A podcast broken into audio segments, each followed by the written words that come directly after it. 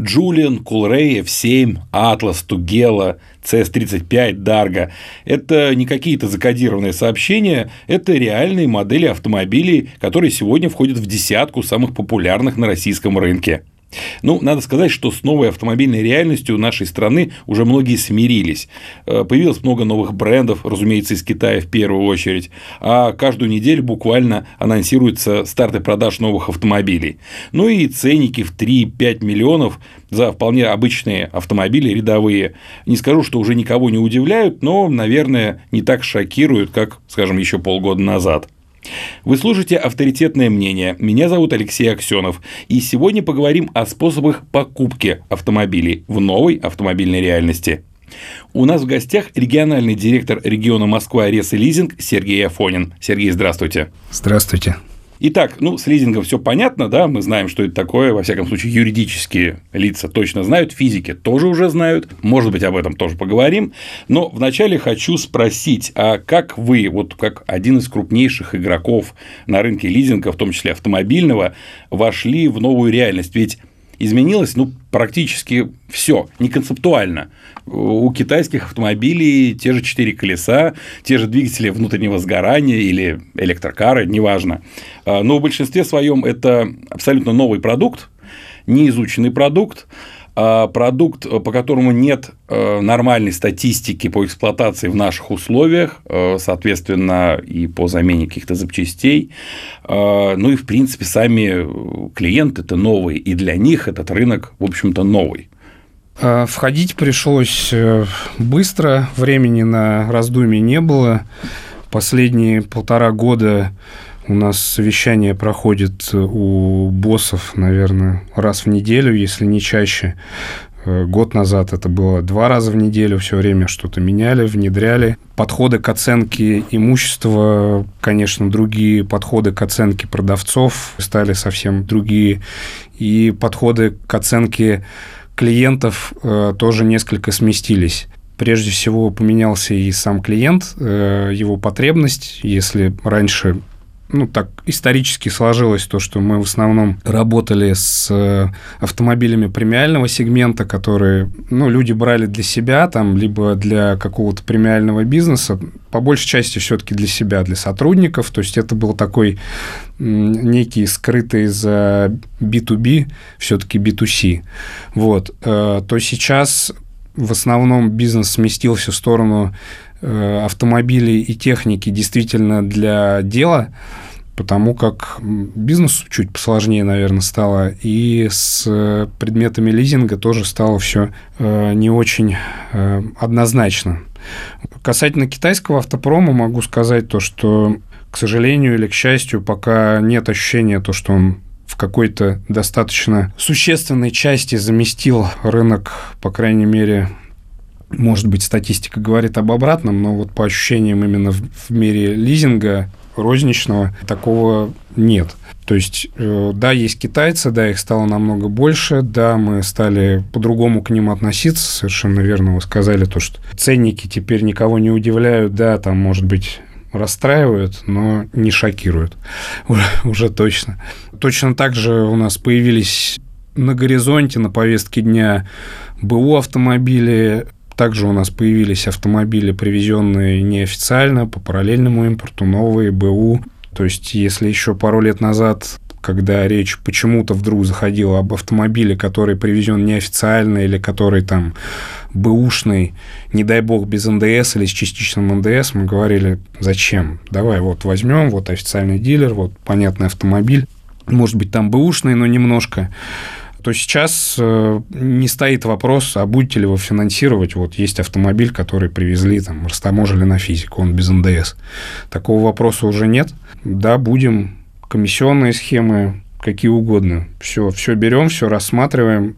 Э, в связи с этим этапы прохождения сделки немножко изменились. Изменились немножко внутренние процессы, добавилось пару этапов контроля, то есть если раньше, грубо говоря, ценник автомобиля, его, то есть рыночность оценивалась примерно так на, скажем, полутора этапах, даже я не скажу, что два этапа было, когда проходила сделка, и вот в двух местах смотрели, а вообще это вменяемая цена за такой автомобиль и за такую комплектацию. Было там решение по поставщику, которое длилось там полгода, одно сразу на полгода, и все. То сейчас рыночность, э, если можно так назвать, автомобиля, который ввезен, ну, мы сейчас говорим не про китайцев, э, оценивается уже на четырех этапах. Правомерность э, его продажи продавцом, юридический аспект, частота его, в том числе таможня, оценивается также вот на четырех этапах.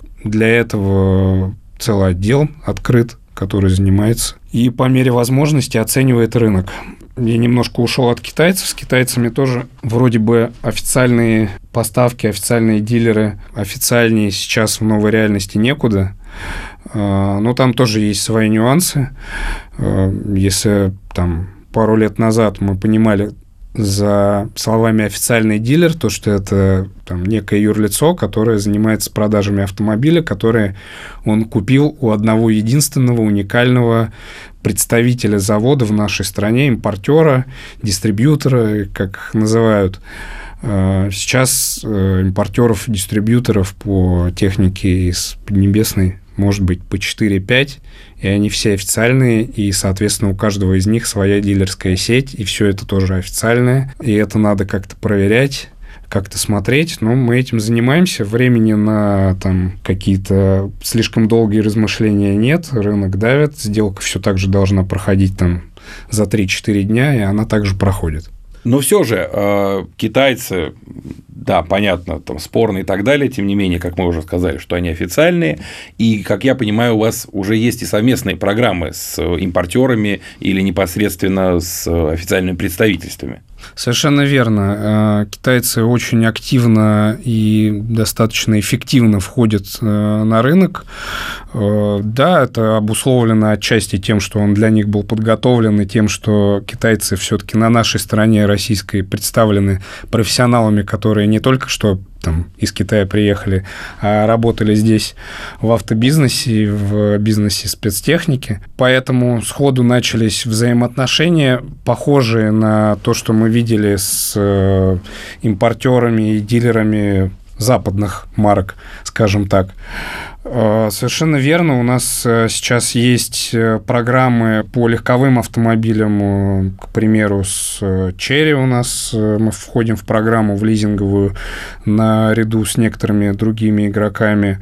А если взять производителей грузовой техники и специальной техники, у нас есть некоторые эксклюзивные программы, где мы являемся единственным лизинговым провайдером у импортера непосредственно – у которого есть своя дилерская сеть. Там дело касается не только специального ценообразования, как, ну, как обычно всегда. То есть лизинговая программа – это что? Специальная ставка, специальный ценник на железо. Вот, э, допустим, сейчас у нас есть по э, марке Ситрак такой тягачи программа с одним из их не один импортеров, в которой у нас э, не только специальное ценообразование, но и у нас под нас есть свой склад ликвидных тягачей. Э, сейчас есть некий дефицит такой техники. Понимая это, мы совместно там привезли некий пул, который вот только под нас, только под наших клиентов реализуется.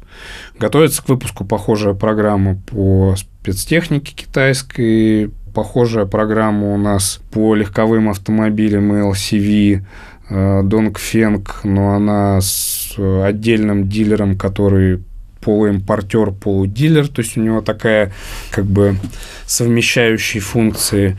В общем, в этом направлении мы активно работаем, так же, как и, собственно, поставщики импортеры, да, им дали вот огромную емкость рынка российского, ее надо осваивать, где-то это похоже на какой-то сумбур, может быть, с их стороны, потому что там марок понавезли кучу, непонятно, нужно столько или нет.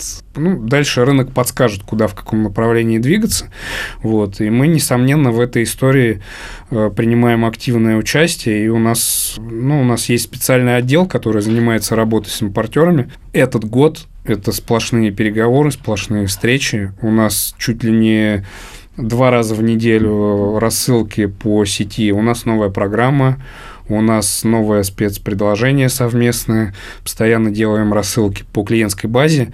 Ну, некие буклеты такие, типа листовки, только в электронном виде. Вот а вот теперь такая программа, вот так, с таким китайцем, а вот такой китаец там. А вот там вот как раз по сетракам, по этому складу недавно была рассылка. Просто я как бывший клиент непосредственно как физик ресализинга получаю рассылки как клиент на свою личную почту, и я вижу то, что достаточно часто что-то приходит, и там действительно интересное ценообразование нам дают поставщики, и страховые компании, э, в частности, Ресогарантия тоже дает специальные тарифы порой под эти программы. Вот. В общем, э, мы активно работаем в этом направлении тоже. И в легковых, и в грузовых, и в спецтехнике. Наверное, в грузовых и спецтехнике даже, может быть, чуть активнее. Тем не менее, с китайцами, да, стало посложнее, но вот э, в моем понимании работать с везенными автомобилями, э, ну, по, по сути, это сейчас называется красиво э, параллельный импорт, ну, вообще это серый импорт, как был всегда. Вот, завезенный по серому импорту, здесь же гораздо больше рисков. Совершенно верно, рисков больше, но, ну, вот есть клиент, который ездил на, там, BMW X5, но хоть ты тресни, не пересадишь ты его на Exit, э, как он, банж, Банжара. Э, это Джили. Джили, Джили, Джили, Джили, да. Вот я помню его визуально. Кто, кто из них, я уже сам подзапутался, честно говоря. Полтора года прошло, а я все никак э, не научусь в них разбираться. Ну, при, придется, придется. Придется, конечно, придется, да. Я делаю шаги в этом направлении, да, беру автомобили на тест-драйв. Для меня это тоже больновато, честно говоря, как для такого заядлого петролхеда, но приходится. Вот есть, как я, такие же клиенты, которого, ну, не пересадишь ты с BMW X5, ну, никуда там, ну, условно, конечно, BMW X5, но вот ему нравится. Ну, какой-то, какой премиальные да. бренды, которые у нас сейчас недоступны. Э, Дело может быть даже каналу. не в его премиальности. Может, при, может быть, там из Китая привезут какую-то машину объективно совершенно не хуже, но он может быть адептом от определенного бренда. И этот человек, он скорее скажет, ну, я поезжу лучше на свои старые еще пару лет, подольше. Раньше я менял там раз в два года, сейчас я поменяю раз в четыре года, благо тот же лизинг позволяет там брать легковые автомобили у нас до там, 7 лет. Поезжу, возьму подороже, может быть, с каким-то небольшим пробегом, но останусь, а, на том, на чем привык ездить, и то, что мне действительно по душе, б, сейчас как ни крути, автомобиль премиального бренда э, является... Класс, класс повысился. Да, да, да, он является большим показателем статуса человека. Вот. Касательно рисков работы с поставщиками, совершенно верно, есть поставщики вообще одноразовые, есть, э, бывают случаи, когда мы покупаем просто у юрлиц, незнакомых юрлиц для нас, их автомобиль, который вот они год поездили, и теперь мы у них покупаем для того, чтобы там передать в лизинг. Бывают точно такие же физики вообще, то есть, как я и говорил пару лет назад, что у физика без НДС машину купить. Да мы вообще не покупали автомобили, которые хоть когда-то проскакивали через физик, потому что там все, НДС потерян, потом как его восстановили или нет, это риски, это плюс там НДС к цене автомобиля, он сразу не рыночный, зачем это надо? Сейчас это, ну, есть два рынка, по сути, есть с НДС, есть без НДС физик, юрик, какая разница, главное, чтобы было, значит, правоустанавливающие документы в порядке, мы это все проверяем и приобретаем автомобиль. А, да, когда одноразовый поставщик, так называемый условно, одно, однораз, да. одноразовый, условно одноразовый, да, да, да. непрофессиональный поставщик, вот, а. вот так, непрофессиональный, просто юрлицо или физик, да, понятно, то есть его надо проверять каждого на сделку. Когда это профессиональный поставщик, его можно проверить там один раз в месяц и там особо досконально не проверять э, документы на каждый автомобиль. Вот если мы говорим об официальных дилерах многочисленных э, китайских импортеров, да, там мы их проверяем. Сейчас зачастую, как раньше, официальных дилеров, там, раньше авто, ну, брендов, да, да, да, на пол, один раз в полгода проверили, там, ну и особо там больше не смотрим. Есть крупные игроки по серому ввозу, которые являются для нас надежными профессионалами, скажем так. У них есть уже, да, может быть, там э, в разрезе нового автобизнеса, там у них не 20 лет опыта, а год-полтора, а, но мы видим то, что они вот с самого начала, с лета, грубо говоря, 22 года вошли в эту реку, из нее не вылезают, возят автомобили, возят их на юрлицо, под полный НДС, с ними надежно работать. У них мы неоднократно приобретали автомобили, авансируя даже больше, чем у нас есть там аванс от клиента, то есть рискуя своими деньгами, и все нормально. А если говорить о бывших официальных дилерах, там, крупных сетях федеральных, которые были дилерами множества марок, а теперь они дилеры только там, Лада и китайцев, то они к слову сказать, не так активно занялись самостоятельным ввозом. То есть есть определенные юрлица, определенные поставщики, которые вот в основном занимаются B2B. То есть они возят э, достаточно чисто под полный НДС прозрачные автомобили новые или около новые для поставок бывшим официальным дилерам, этим сетям, и нам тоже в том числе. Их немного, их там ну, может быть, там четыре игрока я знаю, с которыми мы достаточно плотно работаем, но вот с ними работать по надежности наравне, как с китайскими официалами, наверное. При этом, что интересно, меньше половины из них раньше занимались, вот там еще пару лет назад, вообще автомобильной тематикой. Кто-то занимался, да, но они были такими странными ребятами, потому что был вопрос, а зачем у них покупать машину, даже если она была тоже с НДСом и по рыночной стоимости, если они ее привезли в серую, там, если можно пойти к официальному дилеру, и все. То есть, как они выживали, для меня сейчас, вот я оглядываясь назад, я думаю, а кто, кому они нужны были? И они стали резко востребованы. Вот, допустим, есть там специфические поставщики, которые возили американские пикапы. Нет, они всегда были. Вот, всегда. они всегда были, они работали на свою нишу, на своего да, ну, клиента. узкая ниша, да. да. Теслы возили те же самые да. в, э, серые. В определенный момент они оказались на коне. Почему? Потому что они знают тему, да, они знают, как привести у них. Логистика. Отлажено, все отлажено, совершенно верно. И то, что они привозят, стало вдруг не то, что э, специфическим чем-то дороже рынка, а стало не дороже рынка, где-то даже дешевле, а где-то не таким уж специфическим. Если раньше человек думал, думал, там, зачем мне брать, ну да, Dodge Ram круто, там, я как крутой вокер буду ездить, но у него нет гарантии, он стоит дороже, чем BMW X5, лучше я возьму понятный, легальный, официальный BMW X5 на гарантии и не буду выделяться, конечно, но зато надежно понятно. В определенный момент они стали стоить одинаково, у обоих нет гарантии, оба неофициальные, и человек думает, а что мне не реализовать детскую мечту, я возьму. Ну, сейчас немножко не об этом, я ушел в сторону те, кто возил Dodge Ram, они сейчас стали возить все подряд.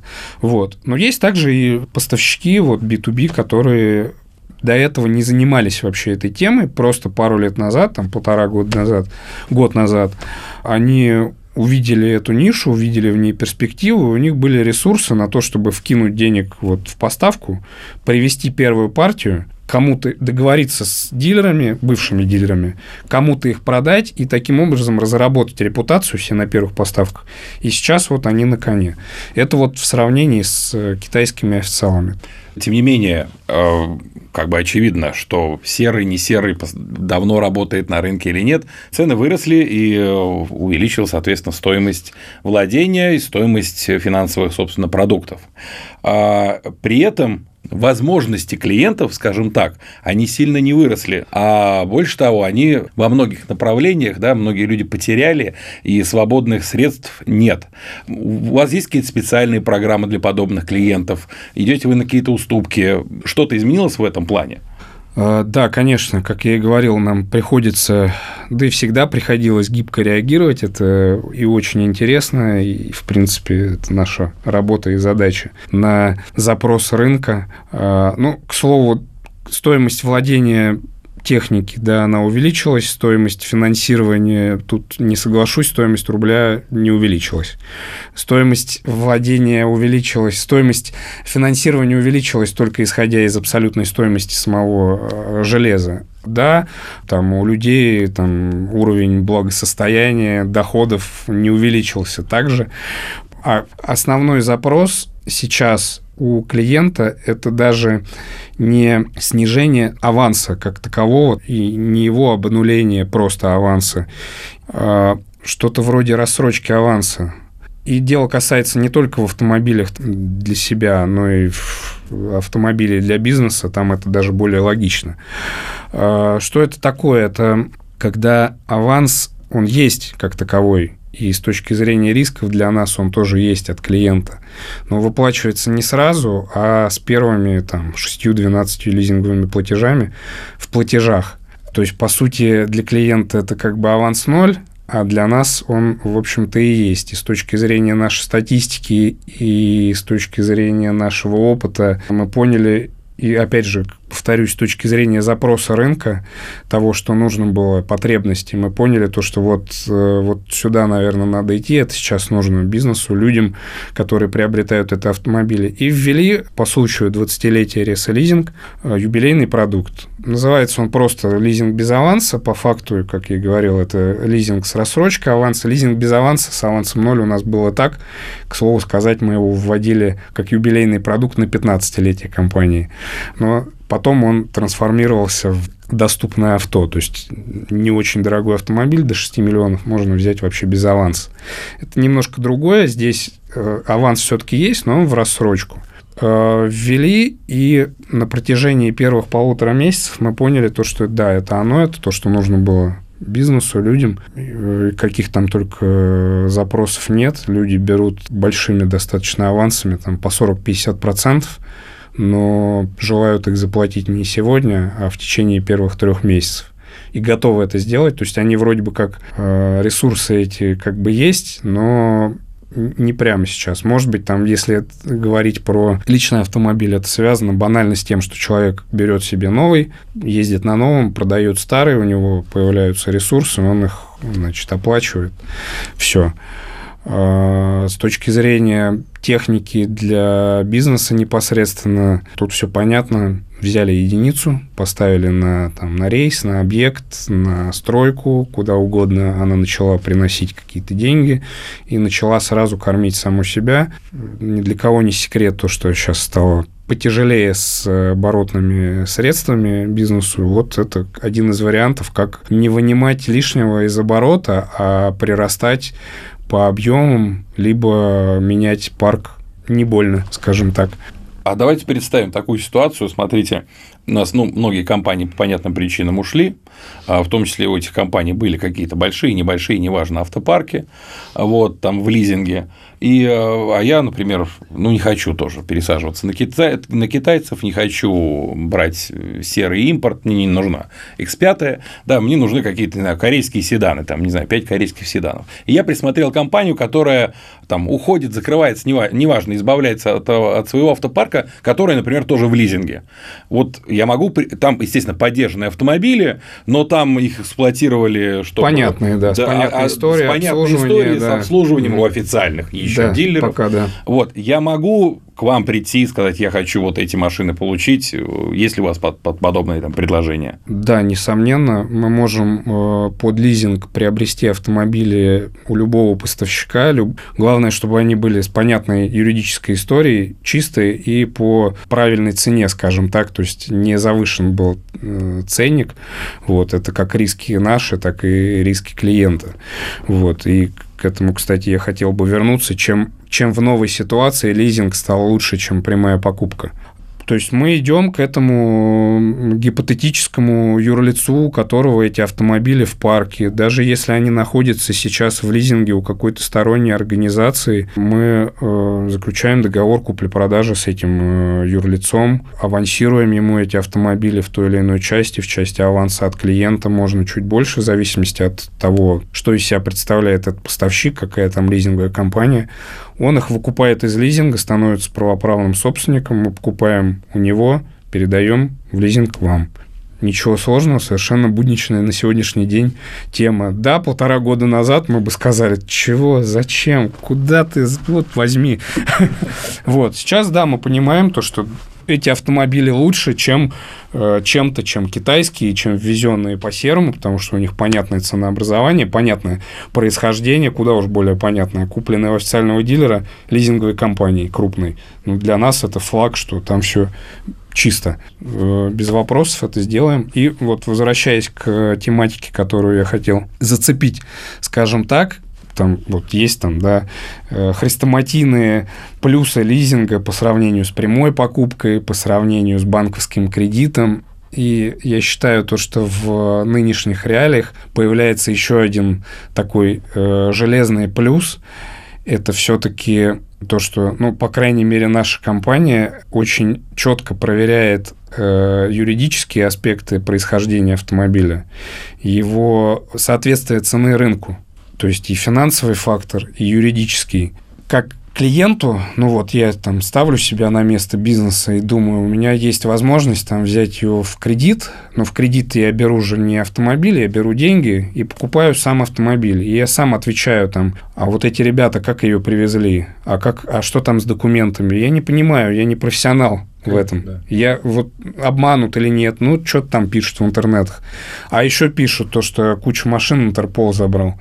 Да, как вот не попасть вот в такую историю? Ну, подборщики какие-то, да, там есть специально обученные люди, а они как бы шарят или нет? Ну, непонятно. Или даже там в прямую покупку. То же самое. Когда ты приходишь в лизинговую компанию федерального уровня, ты понимаешь то, что, а, они все проверят, они знают, куда посмотреть и как посмотреть, проверят ценник, чтобы я не переплатил тоже. Для них это риски, но и для меня тоже, зачем мне это надо. И Б, кроме того, что они проверят все на входе, я понимаю то, что они это проверяют не как для меня, как бы как услуга какая-то, они проверяют это для себя, для них это тоже риски. И если это крупный игрок там с 20-летней историей, как Реса Лизинг в частности, вот, то это и их дело, такое же, как и мое. И поэтому мне безопаснее все-таки пойти туда, взять ее в лизинг и идти в эту историю с профессионалом за руку. Э, пусть даже это будет там почему-то дороже, чем кредит или прямая покупка лично для меня, и там я так считаю, но это будет безопаснее, это точно. То есть вот такой плюс у нас появляется внезапно во всей этой истории. Программа, ваша юбилейная программа, про которую мы говорили, э, она распространяется на всех. Вот скажем так, я молодой предприниматель, э, неизвестный, с история по получению каких-либо средств транспорта и так далее у меня нет. Я хочу, мне необходимо э, получить энное количество автомобилей в лизинг э, для таких клиентов, для стартапов, для молодых клиентов. Есть у вас какие-то специальные программы? Стартап стартапу рознь. Если это совсем стартап с нуля, то есть э, люди там посмотрели влево-вправо на рынок, увидели какую-то новую нишу, такие, о, давайте попробуем, нужно для этого там пару ЛКТшек, чтобы что-то там возить и продавать через интернет-магазин какой-нибудь. Оборотов нет, ничего нет, вчера открылись, да, с такими мы работаем. Под это у нас есть Реса Экспресс, программа, которая не оценивает финансовое состояние бизнеса клиента. По этой программе там скажу максимальный аванс по этой программе, не минимальный, а максимальный 30%. То есть раньше такие программы были там с авансами 50%. А какой же минимальный? Минус 20? Минимальный там процентов 10-15 можно рассматривать. Все зависит от того, что за люди решили открыть новый бизнес. Если это, допустим, какой-то действующий бизнес, открывающий новое направление, он устойчивый, он понятный, он прозрачный новое направление еще не может быть устойчивым, оно новое, но нам достаточно понятно и прозрачно, то тут абсолютно применим наш юбилейный продукт. Это вот рассрочка аванса. Там мы можем таким людям дать, в принципе, и без фактически уплачиваемого аванса занесете потом в течение года или там полгода, в зависимости от того, отечественная или импортная техника, в зависимости от того, какая техника. Программа распространяется как на легковые, так и на грузовые, специальную технику, специальную технику на базе автомобилей, там колесную, гусеничную, на все. В общем, все, что мы финансируем, э, все по этой программе и даем. Ну и неоднократно уже говорил про анализ клиента, да, поменялось ли что-то в этой части, э, тоже сильно не поменялось вот я сейчас говорил о том, что мы посмотрим, прозрачно, устойчиво или нет. Когда я так говорю, я не имею в виду там какие-то большие кредитные комитеты, какой-то там э, процесс рассмотрения банковский и так далее. У нас все достаточно на потоке, достаточно просто. Мы смотрим это быстро, несмотря на то, что бизнес стал интереснее, сложнее, многофакторнее и структурнее за последние полтора года, э, у нас сроки рассмотрения не увеличились. Просто для того, чтобы сделка не переходила в иную категорию из-за того, что техника стала дороже. Просто железо стало дороже. Мы увеличили лимиты на одного лизингополучателя, например, сейчас там, для категории самых устойчивых лизингополучателей лимит у нас 150 миллионов, то есть это ну, просто без всяких там рассмотрений, это в стандарте. Стандартный продукт. Можно прийти и за 2-3 дня забрать себе техники на 150 миллионов по э, сумме наших инвестиций. То есть, грубо говоря, если это аванс 50%, то это 300 миллионов. К примеру. Вот так. Сергей, спасибо большое. А, у нас в гостях был Сергей Афонин, региональный директор региона Москва, лизинговой компании Реса Лизинг, которая в этом году отмечает юбилей. Кстати, с юбилеем еще раз. Спасибо. Вот, спасибо, что пришли.